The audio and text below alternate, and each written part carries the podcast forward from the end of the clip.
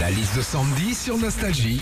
On va vous offrir 1000 euros de bons d'achat chez Monsieur Meuble que nous saluons au passage puisqu'on nous écoute dans les magasins. Sandy, quand on, quand on va dans un magasin de meubles, qu'est-ce qui se passe-t-il? Bah déjà quand tu vas dans un magasin de meubles, très souvent tu pars avec ton maître parce que tu sais que pour ton étagère, tu as un espace de 50 cm max. Alors dans le magasin, tu mesures 52,5, bon c'est trop grand, 51,4, ah, c'est encore trop grand.